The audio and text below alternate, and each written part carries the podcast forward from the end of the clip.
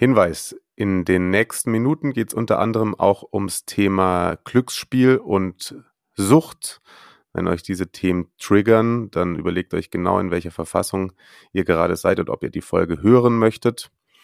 Wir haben euch außerdem ein paar Anlaufstellen zum Thema Glücksspielsucht in die Show Notes gepackt, falls ihr da Hilfe braucht oder die euch holen wollt. Und wenn ihr Hilfe braucht, dann holt sie euch auch. Genau. Los geht's.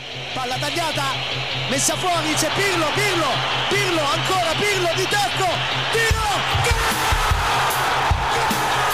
Una sassata del capitano, mamma mia una sassata del capitano questa volta non l'ha potuto. Serie Amore, der Italien Fußball Podcast mit Mario Rica und Mario Seuke.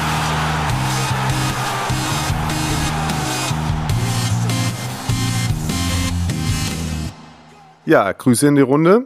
Wir hatten ja kurz angedeutet, dass es eventuell auch in der Länderspielpause eine kleine Folge gibt und jetzt haben sich dann doch noch ein paar Ereignisse, ähm, ja, diese Folge fast unumgänglich gemacht und ich bin froh, dass ich in Abwesenheit von Marius, Grüße in den Urlaub, ähm, Christian Bernhard äh, ranholen konnte.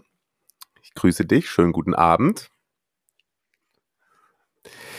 Genau, ähm, das ist vielleicht vom, vom, weil wir schon sagen, schönen guten Abend. Es ist Mittwochabend. Das ist jetzt, glaube ich, relativ wichtig, das einmal erwähnt zu haben, denn man weiß ja nie, wann welches äh, äh, Statement oder welche neuen Entwicklungen in dem Wettskandal in Italien dann noch so kommen über Nacht. Auf jeden Fall bei Aufzeichnung ist es Mittwochabend 21 Uhr ungefähr.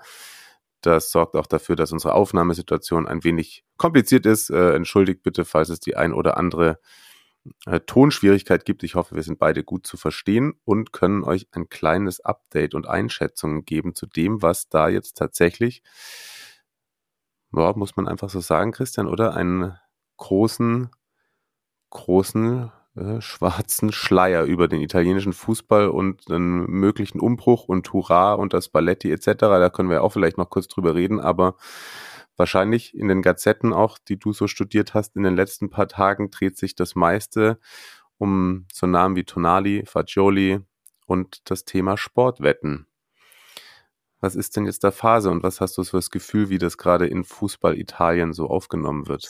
Ja, es ist einiges passiert in den letzten Tagen du es jetzt schon angedeutet hast, fangen wir vielleicht mal chronologisch an. Also allein um, glaube ich, ein Verständnis dafür zu schaffen, wie, ja, wie akut das Ganze war. Also zwei Namen, die du ja genannt hast, über die wir jetzt auch sprechen werden, nämlich Zaniolo und Tonali, die waren ja bei der Nationalmannschaft. Also die waren im Kreise der Mannschaft, Spalletti, allen anderen. Und dann ist in Coverciano, also im italienischen äh, Fußball-Leistungssportzentrum, wo sie sich eben auf die zwei EM-Quali-Spiele vorbereitet ähm, haben, ja, ist die Finanzbehörde einmarschiert und hat im Prinzip die zwei, ja, mehr oder weniger fast direkt mitgenommen. Also Spalletti hat es auch äh, gemeint, ja, wir waren alle unter Schock. Also Spalletti meinte auch, die sind quasi in die Kabine reingekommen. Also es war wirklich, ja, sowas, was man sich, glaube ich, als Sportler in keinster Weise wünscht.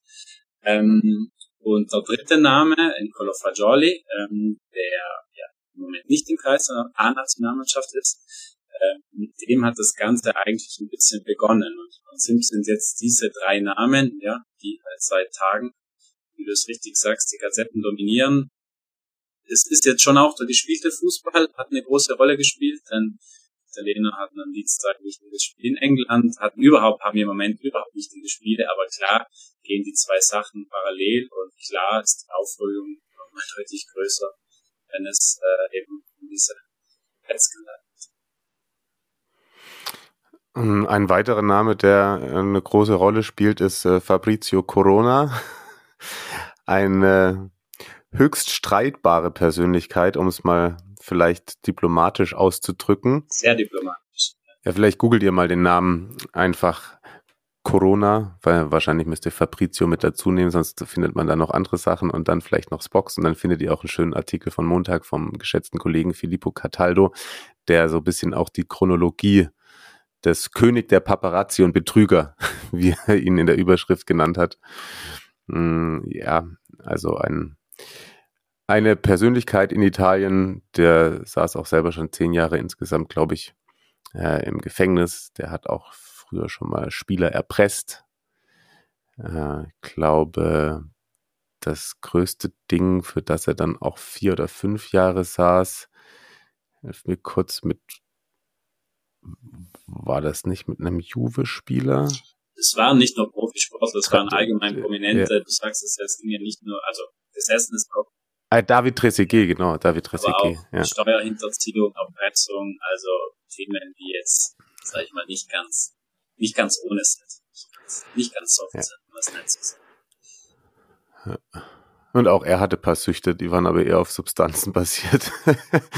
naja, auf jeden Fall, jetzt äh, schwingt er sich auf, zum Investigativjournalist zu werden, hat man so den Eindruck. Und er hat tatsächlich natürlich auch paar Treffer gelandet ein paar Namen ausgecallt, wo es dann stimmte. Auf der anderen Seite kommen jetzt auch zum Beispiel, habe ich heute gelesen, halt Sachen bei rum, dass er auch, ich glaube, äh, Zalewski hat er ja auch beschuldigt, wo dann sich herausgestellt hat, dass der Kontakt von Corona sich da die Geschichte um Zalewski von der Roma komplett ausge ausgedacht hatte und es überhaupt keinen Halt gab. Ähm, Nicolo Casale von Lazio hat es damit gedroht, Corona zu verklagen, weil er ihn auch genannt hat. Also das ist ein das ist nur das, was ich gerade so in den letzten Stunden irgendwie gelesen habe und für sich, für mich versuche in meinem Kopf zu sortieren, was da gerade irgendwie passiert. Ja, ich, ich sage dazu, also ich werde die Namen, die jetzt gefallen sind, auch äh, bewusst nicht nennen, weil äh, das, wie gesagt, ich finde, das ist Sachen für Staatsanwaltschaften und wenn es da Vorwürfe mhm. oder Verdachtsfälle gibt, dann werden die da arbeiten. Du hast Corona angesprochen, im Prinzip tinkt der seit einigen Tagen quer durch jede Menge italienische Fernsehsendungen und Radiosendungen und droppt immer wieder mal was. Deswegen, wie gesagt, ich werde die Namen auch gar nicht nennen, die jetzt noch gefallen sind, weil ich glaube, die Spieler oder in dem Fall auch die Menschen definitiv erstmal das Recht drauf haben, äh, sozusagen, dass da der große Rahmen gezogen wird. Und wenn es dazu dann was zu ermitteln geben sollte, oder wenn jetzt eben auch aus den äh, Verhören sozusagen der Tonalis, Zaniolos und Fagiolis da nochmal andere Namen rauskommen sollten, dann können wir da sehr gerne drüber reden. Aber im Moment finde ich, es ist erst respektlos, die, die Namen auch weiter in den Umlauf zu bringen, weil wie gesagt, da passieren im Moment sehr, sehr viele, sehr, ja, komisch ist das falsche Wort, unschön ist das falsche Wort. Also, wie gesagt, äh, die drei Namen, Zaniolo und ähm, Tonali und Fagioli, ähm, die sind Thema, die sollten wir besprechen. Alles weitere würde ich erstmal abwarten, weil wie gesagt, da passieren im Moment ja viele Dinge, die, glaube ich, nicht so, auch medial nicht so laufen sollten, wie es gerade im Moment laufen. Hm, ja, okay. Fair, wäre guter Punkt von dir. Soweit war ich in meinen, meinen Gedanken noch gar nicht tatsächlich. Ja, aber dann lass die drei Namen, die du angesprochen hast, das mal aufdröseln. Also, weil da dann ja teils auch schon jetzt sozusagen Geständnisse gemacht wurden und ähm, auch kooperiert wird. Das bedeutet bei Faccioli zum Beispiel, dass der auf jeden Fall jetzt schon mal sechs bis sieben Monate gesperrt sein wird. Das ist äh, ziemlich sicher. Und bei Sandro Tonali ist jetzt die neueste Entwicklung, dass er tatsächlich auch gestanden haben soll, dass er sogar auf Spiele mit Milan-Beteiligung gewettet haben soll. Auch bei Spielen, an denen er selbst beteiligt war. Ähm, er hat wohl, sagt man immer drauf gewettet, dass Milan gewinnt oder so. Er ist auch nicht auf eigene Leistungen oder so, aber es ist natürlich trotzdem mit nichts zu, also, nee, das kann man so nicht sagen. Also, natürlich, das ist das, das Allerschlimmste, was du machen kannst, als Profisportler dann auch noch auf eine Partie zu wetten, in der du selbst beteiligt bist. Über allem steht für mich aber auch natürlich so ein bisschen, dass, dass alle, ähm, vor allem gerade Faccioli und Tonali, ähm, sehr junge Menschen, eben auch gesagt haben, dass es mit einer extremen Spielsucht zusammenhängt. Äh, und jetzt ist für mich ein bisschen so die Frage, ja, von welcher Seite auf dröselst du das auf? Ja. Es ist ja auch nicht so, dass die Serie A, selbst wenn du auf Lega Serie A Tim.it gehst, ist ja auch das Erste, was du bekommst, übrigens Werbung für einen Wettanbieter. Ja, also ich würde mit Fajoli anfangen, weil du hast es angesprochen, Fajoli ja. wurde schon sozusagen verhört, Fajoli hat vollumfänglich kooperiert, hat gestanden, ähm, hat heute auch selbst zum ersten Mal sozusagen einen Post abgelassen, äh, Social Media, wo er ein paar Sachen erklärt hat. Und da ist so ein bisschen die Dimension klar geworden, weil du hast es angesprochen, äh, Glücksspielsucht. Ich glaube, bei Fajoli kann man fest davon ausgehen. Er hat davon gesprochen, dass er Hö äh, Schulden in Höhe von drei Millionen Euro hatte, dass er sich Geld geliehen hat bei Mitspielern, äh, um eben irgendwelche anderen Löcher zu stopfen, die da sozusagen aufgepoppt sind aufgrund dieser Spielsucht oder aufgrund dieser Wettsucht. Ähm, vielleicht erinnern sich noch ein paar, es gab, ich glaube, es war vergangene Saison, ähm, Fajoli hatte eine sehr gute Saison dann gespielt und es gab ein Spiel, da ist er ausgewechselt worden gegen Sassuolo äh, und dann lag Juve 0 zu 1 zurück und vom 0-1 hat er einen Fehler gemacht, der dann zum Gegentor geführt hat und da wurde er ausgewechselt und er hat auf der Bank geweint. Und in dem Moment haben alle logischerweise gedacht, er weint wegen dieses Fehlers, äh, der eben sozusagen zum Gegentor geführt hat. Jetzt hat er selbst erzählt, er hat da geweint, weil er an die drei Millionen Euro gedacht hatte, die er als Schuld sozusagen da zu dem Zeitpunkt schon angehäuft hatte. Ähm, also in dem Fall scheinen wir wirklich über was zu reden, was, wie du sagst, ein junger Mann, der einfach, ja, auf die falsche Spur gekommen ist, der mit falschen, ja, mit schlechten Kontakten mit falschen Menschen sich eingelassen hat, ähm, der, ja, der jetzt eine Krankheit zu bewältigen hat, er anscheinend auch schon seit mehreren Monaten, das muss man bei heute dazu sagen, das Ganze läuft bei ihm schon ein bisschen länger, das kam jetzt raus. Er hat sich auch selbst eine Selbstanzeige sozusagen gemacht. Ähm, er arbeitet schon seit mehreren Monaten mit einem Suchtexperten quasi zusammen und auch jetzt bei seinem vollumfänglichen Geständnis ähm, kam, äh, wurde er auch abgemacht, dass er sozusagen präventiv in Schulen gehen wird jetzt in den nächsten Monaten, um auch junge Menschen sozusagen für dieses Thema zu sensibilisieren. Also man hat so ein bisschen bei ihm das Gefühl, dass so schlimm das jetzt ist, ist, glaube ich, auch eine kleine Befreiung ist, weil er einfach da wirklich ein ganz, ganz tiefes Loch reingefallen ist. Und klar, jetzt ist der Schock groß, äh, weil jetzt alles öffentlich ist, aber vielleicht ist es für ihn halt auch eine Chance oder ein Moment sozusagen, da jetzt da rauszukommen. Er hat heute trainiert äh, bei Juve. Ähm, er darf, du hast es angesprochen, er wurde für sieben Monate gesperrt. Das wären logisch viel, viel mehr gewesen, aber da er vollumfänglich kooperiert hat, äh, wurde das eben sehr nach unten gestuft. Ähm, er darf keine Pflichtspiele spielen, aber er darf auch weiterhin erstmal trainieren. Und äh, dementsprechend ähm, ist das jetzt mal seine Situation. Ähm, und der Name Fadoli, deswegen wollte ich auch mit ihm anfangen, ist eben der, der auch so ein bisschen den Namen Tonali dann ins Spiel gebracht hat. Denn bei den Verhören mit den Behörden von ihm ist wohl auch von seiner Seite der Name Tonali gefallen, der ihn da wohl anscheinend sozusagen ja, bei der U21-Nationalmannschaft so ein bisschen äh, auf diese auf diesen Weg gebracht hat. Und wie du es schon angesprochen hast, und das ist logischerweise jetzt bei Tanol, ist heute die neueste Meldung. Also er kooperiert auch vollumfänglich, äh, hat alles, äh, legt anscheinend alles auf den Tisch. Ähm, aber das, was du angesprochen hast, ist logisch bei Tonali schon nochmal eine andere Stufe, weil er eben angeblich auch oder anscheinend auch auf Milan-Spiele, auf seine eigenen Spiele gewettet hat. Du hast es schon gesagt, angeblich nur auf Siege oder auch dann wenn er nicht gespielt hat, sozusagen. Ähm, aber klar, äh, die Regeln sind ganz klar. Äh, man darf ja eh auf keinen einzigen UEFA-Wettbewerb oder Liga, äh, Landeswettbewerb setzen, geschweige denn auf die eigene Mannschaft. Das macht das Ganze logischerweise nochmal deutlich, äh, deutlich brisanter und deswegen, was man so mitbekommt aus Italien, könnte auch sein, auch wenn er total kooperiert, ähnlich wie Fagioli alles auf den Tisch legt, ähm, könnte man da dann auch über eine deutlich längere Sperre sprechen, weil das eben eine, ja, sag ich mal, eine andere Eskalationsstufe ist. Was steht da so im Raum, weißt du das? Also ich habe jetzt mal von einem Jahr auf jeden Fall gehört. Mhm. Äh, auch wie gesagt immer schon eingerechnet alle Abzüge, weil eigentlich, äh, also die italienische Sportgerichtsbarkeit ist da echt sehr streng das geht schon mal los bei vier, fünf Jahren würde das sozusagen losgehen, wenn du das überhaupt nicht kooperativ und so zeigst.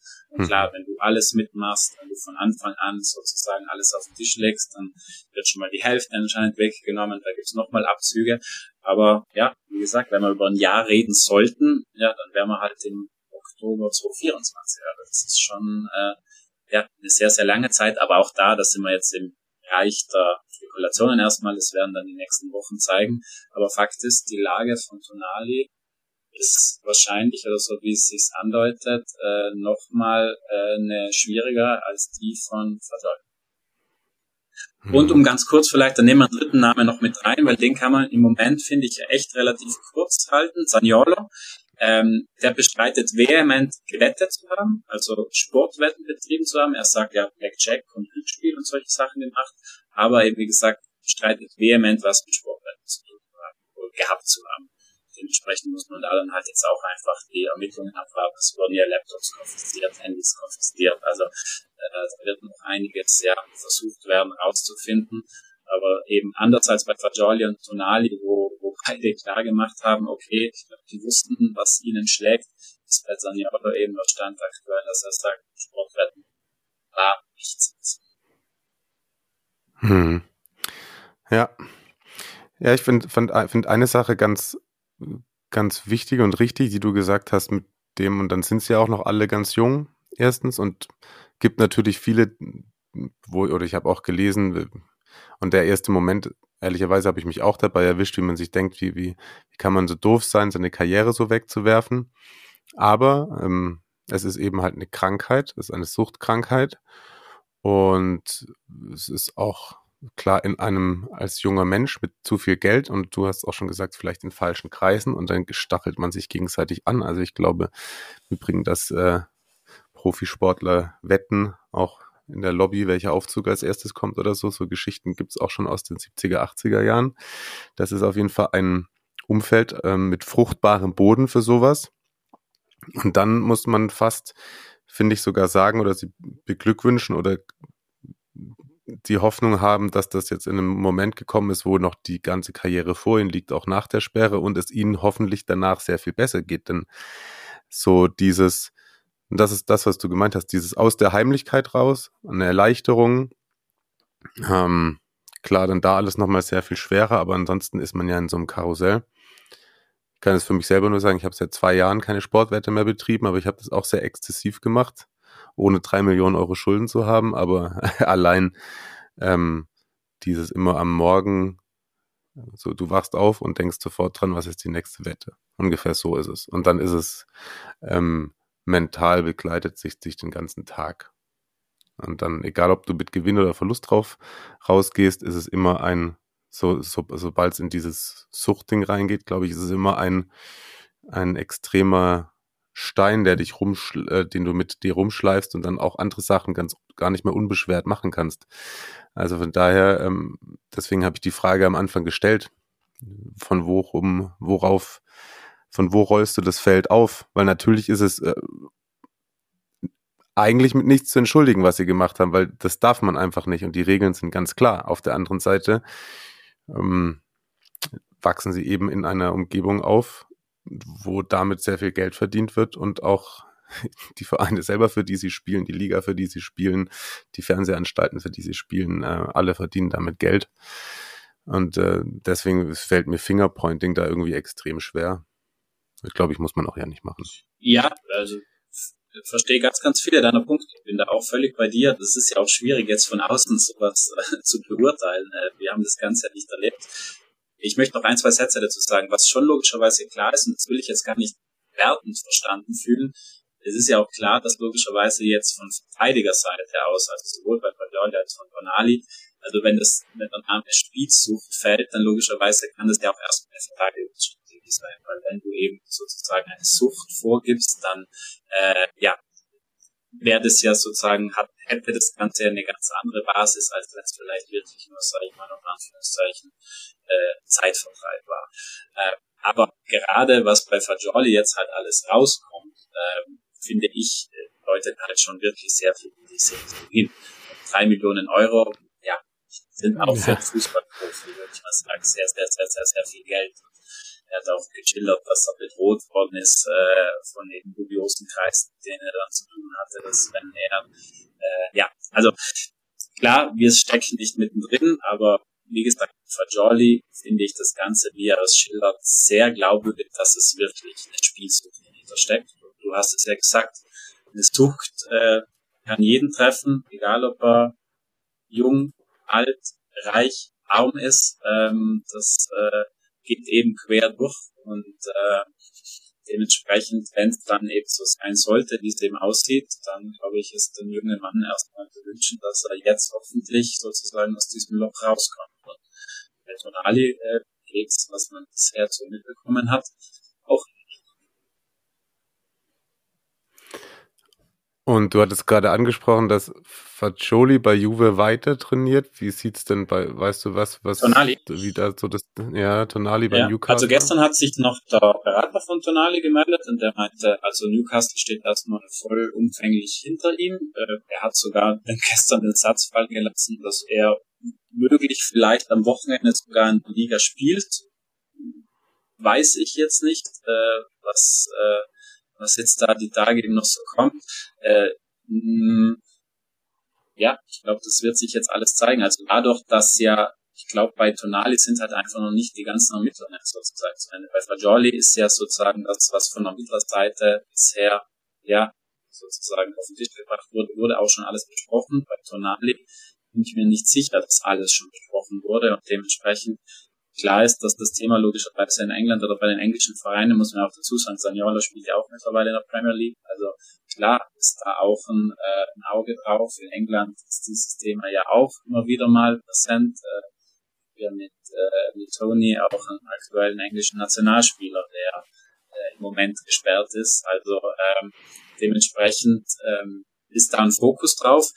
Was bei Tonal, was Tonale, glaube ich, klar sein sollte, ist, dass sollte er verurteilt werden, ähm, dann gibt's ja Beispiele wie zum Beispiel Fabio Paratici, der ehemalige Juve-Sportdirektor, der dann äh, zu Tottenham gewechselt ist und äh, dann noch für seine Juve-Zeit verurteilt wurde und dann im Prinzip äh, diese Sperre dann auch in England Gültigkeit hatte. Also ich gehe stark davon aus, dass falls Tonali auch gesperrt werden sollte, dann äh, würde ich im Moment sehr stark damit rechnen, dass das dann auch äh, für den Bereich gilt. Und dann ist die Frage, was ich dann noch gelesen habe, was Newcastle dann macht, ob sie dann auch immer noch vollumfänglich hinter ihm stehen oder ob sie dann äh, versuchen, das, was ich gelesen habe, eben dann eventuell auch den Vertrag ungültig ja. zu machen, wenn sie mitbekommen zum Beispiel, dass Milan davon gewusst hat, welche Probleme Tonali hat, das, wie du das dann beweisen willst und keine Ahnung, das ist dann nicht mein Bier, aber das ist dann auf jeden Fall auch noch mal eine extra Schleife, glaube ich, die gedreht wird. Ja, ja wie gesagt, da stehen so viele Sachen jetzt im Raum, wo ich ehrlich gesagt da, ich habe ich hab zum Beispiel auch keinen Einblick in die Ermittlungsakten. Also ich finde, ich möchte mich da auch gar nicht sozusagen aus journalistischer Sicht da jetzt da auf irgendwelches Glatteis führen. Also das Gute unter Anführungszeichen ist, da sind die Ermittler dran, die tun ihre Arbeit und äh, ich würde sagen, wenn dann eben auch da Fakten geschafft sind, wie bei Fajoli, dann kann man darüber reden, aber äh, alles weiter ist sehr viel Spekulation und äh, bei so einem heiklen Thema, glaube ich, wird dann eben auch der Betroffene vielleicht der Respekt erstmal so lang, bis nicht alles schwarz auf weiß quasi liegt. Ja, absolut. Es ist auf jeden Fall mal wieder eine keine so gute Zeit für den italienischen Fußball denn es wären ja auch hoffnungsvolle Spieler, die dann eventuell bei der Europameisterschaft fehlen würden. So man sich dann qualifiziert. Ja, also da muss man schon nochmal, also Tonali muss man schon sagen, also was, was das Ganze drumherum betrifft, ich meine, das werden ja sicherlich alle Serie Amore Hörer und Hörerinnen noch wissen, so ein Megatransfer aus dem Sommer von Milan zu Newcastle, 80 Millionen Euro, also für den wäre das Ganze jetzt ja, was heißt losgegangen? Losgegangen ist schon richtig gut bei mir als Meister und so, aber klar, jetzt der große Wechsel in die Premier League, viel Geld, äh, Tonali wäre wär kommenden Sommer in der womöglichen EM definitiv ein wichtiger Spieler fürs Balletti gewesen, müssen wir gar nicht drüber reden, also äh, für den jungen Mann jetzt schon sehr, sehr, sehr, ja, eine sehr schwierige Zeit. Also persönlich sowieso, aber halt auch bei seiner sportlichen Ausgangslage, würde ich mal sagen. Ja. Und du hast es gesagt, er wäre ein wichtiger Mann für Spalletti gewesen. So man sich denn dann qualifiziert für die Europameisterschaft. Da stehen jetzt zwei ganz wichtige Spiele noch ins Haus, denn die Partie in England, die du auch begleiten durftest mit Uli Hebel gemeinsam, die hat man mit 1 zu 3 verloren. Davor hat man 4-0 gegen Malta gewonnen und jetzt müsste man einmal gegen Nordmazedonien gewinnen und gegen darf gegen die Ukraine nicht verlieren. Genau. Genau, es gibt ein paar Konstellationen, über die können wir dann ja auch noch reden. Ähm, reden wir ein bisschen über das England-Spiel, oder? Ich meine, das war jetzt wirklich das große, ja. äh, also ja, die Italiener haben es verloren und dementsprechend ist jetzt auch erstmal die Ukraine an ihnen vorbeigezogen, wo es das Spiel mehr eben hat in der Gruppe. Ähm, aber ich fand zum Beispiel, ich fand die erste Hälfte sehr gut von Italien. Also äh, hat man schon einiges von Spalletti gesehen, hat man auch gegen Malta gesehen, aber klar, Malta ist dann halt, was der Gegner betrifft, logischerweise vielleicht nicht so relevant. Ich finde auch im Heimspiel gegen Ukraine hat man schon einiges von Spalletti gesehen, dass er gewonnen wurde. Und äh, ja, in Wembley ist man sich gut angelassen. Also Skamaka hat mir gut gefallen, nicht nur aufgrund seines Tores, ähm, viel ja, viel mit dem Rücken zum Tor gearbeitet, viel für den Mittelfeldspieler gearbeitet, die Außenverteidiger, Lorenzo und Loge, die beide auch beim Tor mit beteiligt waren. Äh, also da war viel von diesem spielerischen Fluss, den, wo ich ganz sicher bin, den Spalletti in die Mannschaft bringen wird. Äh, aber logischerweise braucht er ein Zeit dafür. Die Zeit, die er jetzt halt erstmal im November dann nicht hat, weil im November braucht er nicht Zeit für irgendwelche Prüfungen, sondern im November braucht er eben diese entscheidenden Punkte. Aber ich finde, man hat gerade in dieser ersten Hälfte gesehen, man darf nicht vergessen, du spielst gegen die Engländer in Wembley, die Engländer, die sicherlich nicht zu den Top-Favoriten gehören, die im Moment Bellingham und Kane, die ja gestern das Ganze mhm. entschieden haben, wahrscheinlich mit der zwei formstärksten Spieler in ganz Europa im Moment äh, sind. Also wie sich die Italiener da präsentiert haben, hat mir in der ersten Hälfte gut gefallen. In der zweiten Hälfte, finde ich, war augenscheinlich, dass ihnen ein bisschen die Energie aus. Ja, den Eindruck hatte ich hinten raus auch ein wenig. Und zudem Frage, wie hat dir die Defensive, das Defensivverhalten gefallen? Bastoni. ja. ja, also fangen wir noch, also was das Thema Platt betrifft, finde ich, muss man vielleicht auch einordnen sagen, äh, die Physis der Engländer war den Italiener ja davor schon bekannt. Da war ja auch die Aufstellung ging ein bisschen in die Richtung, äh, war jetzt wollten mehr Zentimeter mit dabei haben, mehr Physis eben, um die englische Körperlichkeit matchen zu können. Dass, äh, dass die Engländer da dann Vorteil haben würden, was dann auch in der zweiten Hälfte rauskam, war jetzt, glaube ich, gar nicht so überraschend. Was das Thema Defensive betrifft, äh, klar, wenn wir uns gerade das 2-1 anschauen, äh, wo Bellingham dann plötzlich dieses Riesenloch da im Zentrum hat, ähm, das liegt halt auch daran, das hat Spalletti auch danach gesagt, er hat gesagt, äh, so wie wir Fußball spielen wollen, müssen wir auch damit rechnen, dass wir manchmal in solche Situationen reinlaufen. Denn ich habe das auch im Spiel ein paar Minuten davor erst auch äh, angesprochen. Du hast gemerkt, dass zum Beispiel Scalvini oder auch Acerbi immer weiter vorne mit reingerückt sind. Also äh, Spalletti erwartet dann halt eben auch dieses mutige, gerade offenen Innenverteidigern. Und ja, damit setzt du dich logischerweise auch ein Risiko aus. Und wenn das Risiko wie in dem Fall dann von einem Jude Bellingham äh, sozusagen ähm, bespielt werden kann, der im Moment, würde ich mal sagen, der aufregendste Spieler in ganz Europa ist, ja, dann fällt halt in dem Moment dann auch das 2-1 und dann haben die Engländer noch einen Platz und das dritte und dann war das Ding logischerweise durch. Also ich würde sagen, das war auch ein Beispiel dafür, dass die Philosophie von Spalletti auch so eine ist, die dann eben dahin kommen soll, dass man solche Risiken eben auch bewusst in Kauf nimmt. Ähm, ansonsten, klar, hat man gemerkt, Scalvini hatte einige Probleme, äh, keine Frage, hat man ihm angemerkt, aber da reden wir halt auch von einem 19-jährigen äh, jungen Mann, äh, wo ich sage, Mai, der spielt halt da im Moment gegen Kane, der auch in herausragender Form ist, ja, dass er da Probleme haben würde, sollte jetzt, glaube ich, die wenigsten überraschen. Äh, Acerbi war jetzt auch nicht, weiß Gott, wie sicher, fand ich. Aber wie gesagt, das war, für mich war es ein ganzheitliches. Also ich hatte nicht das Gefühl, dass es da einzelne Spieler waren oder so, sondern ähm, Spalletti hat ein paar Sachen probiert, denn das muss man ja vielleicht auch noch dazu sagen, bevor wir jetzt auf die Konstellation kommen, so bizarr das klingt, obwohl die Italiener verloren haben, egal wie dieses England-Spiel ausgegangen wäre, für den Ausgang in der Gruppe hätte es sich gar nicht mal so viel verändert. Also es lief so oder so darauf hinaus, dass sie ein Endspiel gegen die Ukraine haben werden. Ähm, selbst wenn sie das gestern gewonnen hätten, äh, dann äh, hätten sie das letzte Spiel gegen die Ukraine auch nicht verlieren dürfen. Ähm, dementsprechend ähm, war das, glaube ich, den Italienern schon auch bewusst, dass sie versucht haben, eben mutig zu sein und dieser Mut ja, wurde dann halt in der zweiten Hälfte dann in England bestraft. Okay, wie ist das so in, in, der, in Italien aufgenommen worden? Auch, auch so, wie du es jetzt sagst? Oder Man ist ja auch gerne manchmal schnell fatalistisch. Nee, nee eigentlich auch. Also die erste Hälfte wurde auch unisono eigentlich als gut angesehen und äh, also es wurde jetzt nicht der Hammer rausgeholt. Also es war auch allen klar, das, ist, das wurde, fand ich, ist in, Italien auch ganz gut rausgearbeitet worden. Also ich glaube, wir müssen nicht drum rumreden, dass die Engländer kommenden Sommer bei der M einer der Top, Top, Top, Top, Top Favoriten sind. Und äh, mit dieser Mannschaft und dieser Generation jetzt auch äh, eigentlich äh, ja den Titel holen sollten, gerade wenn als Hauskreis, glaube ich, seinen Posten noch länger gerne haben möchte. Also äh, dementsprechend, du spielst gegen so eine starke Mannschaft, die über Jahre jetzt schon sozusagen auf hohem Niveau spielt, dann spielst du auch in Wembley bei denen zu Hause, dann spielst du gegen die, die damals vor zwei Jahren da das Finale gegen dich verloren haben. Also äh, es war in Italien allen klar, dass im Moment, gerade wenn du dir allein in Bellingham und Kane anschaust, was die für eine extreme individuelle Qualität mitbringen, äh,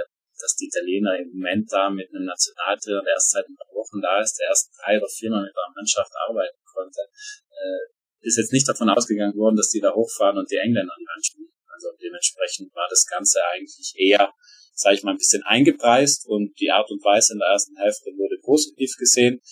Logischerweise, dass es dann eine Niederlage wird, weil das muss man ja auch sagen, aus der ersten Hälfte raus hättest du ja vielleicht auch nochmal eine andere, dich in eine positive Situation bringen können. Ähm, daran müssen sie arbeiten, aber es war klar, es geht jetzt im November um alles und ich muss sagen, ich bin positiv gestimmt. Also ich, ich habe das Gefühl, dass Balletti jetzt schon die Mannschaft so ein bisschen hat. Klar, jetzt äh, braucht man nicht irgendwelche Systeme oder was weiß ich groß kreieren. Jetzt musst du im November einfach diese vier Punkte holen oder Schrägstrich Ukraine schlagen, weil es würde dann ja auch reichen, egal was du dann gegen äh, Nordmazedonien im Spiel davor machst. Ähm, aber Sollten sich die Italiener qualifizieren, und wie gesagt, ich bin sehr positiv gestimmt, dann bin ich mir sicher, dass Palette, wenn er dann einige Monate Zeit hat, klar hat er die Spieler nicht oft, aber wenn er dann was bisschen auf einen langen Zeitraum nicht mit dem großen Druck weiter mit der Mannschaft arbeiten kann, glaube ich, werden die Italiener kommen im Sommer ein sehr Okay. Ja, sind wir gespannt. Du hast die Ausgangssituation angesprochen. Also äh, Nordmazedonien schlagen und nicht gegen die Ukraine verlieren. Oder wenn man gegen Nordmazedonien verliert und unentschieden spielt, würde ein Sieg gegen die Ukraine. Genau, also es, es ist relativ einfach. Ja. Ähm, es gibt so oder so dann dieses Endspiel am letzten Spieltag. Die Frage ist mit, äh, falls die, falls Nordmazedonien geschlagen wird von den Italienern, dann haben sie zwei Resultate gegen die Ukraine auf ihrer Seite, dann reicht Unentschieden auch. Ähm, sollten sie jetzt gegen Nordmazedonien verlieren oder nur einen Punkt holen, dann müssen sie die Ukraine schlagen. Äh, dementsprechend äh, werden sie gut beraten, wenn sie auch wenn Nordmazedonien eine unangenehme Geschichte verknüpft ist, dass sie dieses Heimspiel gewinnen, um dann wirklich auch äh, zwei Resultate sozusagen auf ihrer Seite zu haben im Spiel gegen Ukraine. Sehr gut. Das ist dann der Showdown im in November. Ja. In Leverkusen. Na, da brennt doch die Luft dann schon glaube ich. Wo brennt die Luft am Wochenende bei dir? Ähm, Milan gegen Juve steht ja an. Äh, hm. äh, worauf, ja. worauf können wir uns da freuen? Auf 0-0? Eh, würde ich jetzt gar nicht mehr so sehr vom Gefühl her sagen, denn bei Juve fällt Danilo aus und äh, der sich bei der Nationalmannschaft verletzt hat. ich würde sagen, wenn ich mir Juve so durchgehe, wenn es denn einen Spieler gibt, der bei Juve nicht ausfallen sollte, dann wäre es für mich Danilo. Dementsprechend muss jetzt die komplette Defensive da umgestellt werden. Ich glaube, äh, die werden ordentlich zu tun haben, die Juve-Defensive, die neu formierte, dann gegen Milan zu Null zu spielen. Also, äh, nee, äh, glaube ich, ist äh, Klassiker, wissen wir alle, Milan ganz vorne, Juve ja auch in Reichweite und für Juve definitiv jetzt auch vielleicht nochmal, wenn sie da was holen sollten, dann wären sie mitten auch in der Verlosung drin. Wir wissen es am besten. Mhm. Wir hatten vor kurzem ja auch die Ehre im Derby, äh, dass Juve im Moment nicht oder wieder mal nicht den großen Champagnerfußball spielt, wissen wir alle. Aber äh, sie sind in Reichweite, sie sind dran und wenn du jetzt in den direkten Wellen da dann auch was mitnehmen solltest, dann äh, wäre das sicherlich was. Die anderen haben alle die Doppelbelastung, Juve hat es nicht. Also mal schauen, in welche Richtung es geht. Diese direkten Duelle werden da jetzt, glaube ich, uns ein bisschen schlauer. Absolut. Und genau deswegen hört ihr kommenden Dienstag dann auch dazu einen kleinen Schwerpunkt mal aus Juve-Sicht. Ähm, Francesco, äh, beehrt uns, die Edelfeder, aus der schon so viele Folgentitel hier entsprungen sind. Was ich nicht ganz verstanden habe, er hat gesagt, ich soll dich übrigens ganz lieb ja, grüßen. Grüße zurück, danke. Ähm, auch wenn er, also Salut hier an Christian, auch wenn er mir meinen guten Magnanelli-Take on Air letztens gemobst hat. Worum geht's da? Was Erinnerst du dich schon gar nicht mehr dran, Mario? Das hast ja direkt daneben.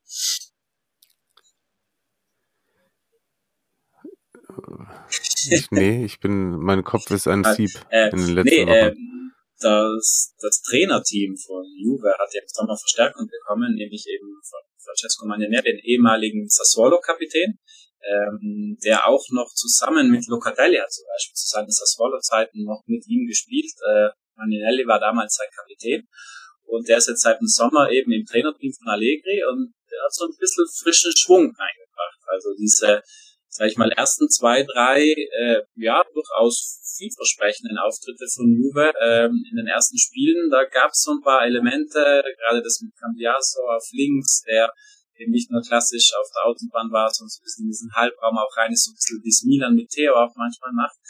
Ähm, das heißt das, dass da einiges von Magnanelli kommt, dass da einige Impulse eben von dem kommen. Deswegen glaube ich auch, äh, dass Allegri ist intelligent genug zu wissen, dass dass er definitiv auch die Mannschaft einfach spielerisch besser aufstellen muss. Und äh, nein, es ist ja noch viel Zeit, wir sind Mitte Oktober, also die Saison ist noch lang. Äh, womöglich äh, schafft es Magnanelli da ein paar Impulse noch mehr zu geben und dass Juve ein bisschen mehr mit Ball äh, macht, als sie es in den letzten zwei Jahren unterlegt. Hm. Jetzt erinnere ich mich auch, aber es war tatsächlich, als du, als du gerade eben auch schon von Juve gegen Torino gesprochen hast, musste ich auch kurz nachdenken, wann das gewesen sein soll. Aber Was war da? ja, ja, sehr gut. Ähm, dann äh, freue ich mich, dass äh, ich dir da lauschen kann. Am äh, Sonntagabend ist das Spiel, oder? Genau, Sonntag 20. Perfekt. Da schaltet ihr auch alle ein und wir hören uns dann am Dienstag wieder mit Marius frisch erholt aus dem Urlaub und eben Francesco. Alles dann zu äh, Juve, Milan und ein bisschen mehr zu Juve sowieso. Und wenn es bis dahin was Neues in Sachen Wetten, Schulden und äh, Spiele, Sperren gibt, dann äh, sprechen wir auch vielleicht ein wenig darüber. Christian, erstmal danke, dass es so spontan geklappt hat. Sehr gerne, Mario. Schwieriges Thema. Gut, dass ich dich dabei hatte. Ich glaube, ich hätte mich sonst in der einen oder anderen Spekulation verrannt. Deswegen vielen, vielen Dank an dieser Stelle und euch einen guten Start ins Wochenende und dann bis nächste Woche. Tschüss. Ciao, ciao.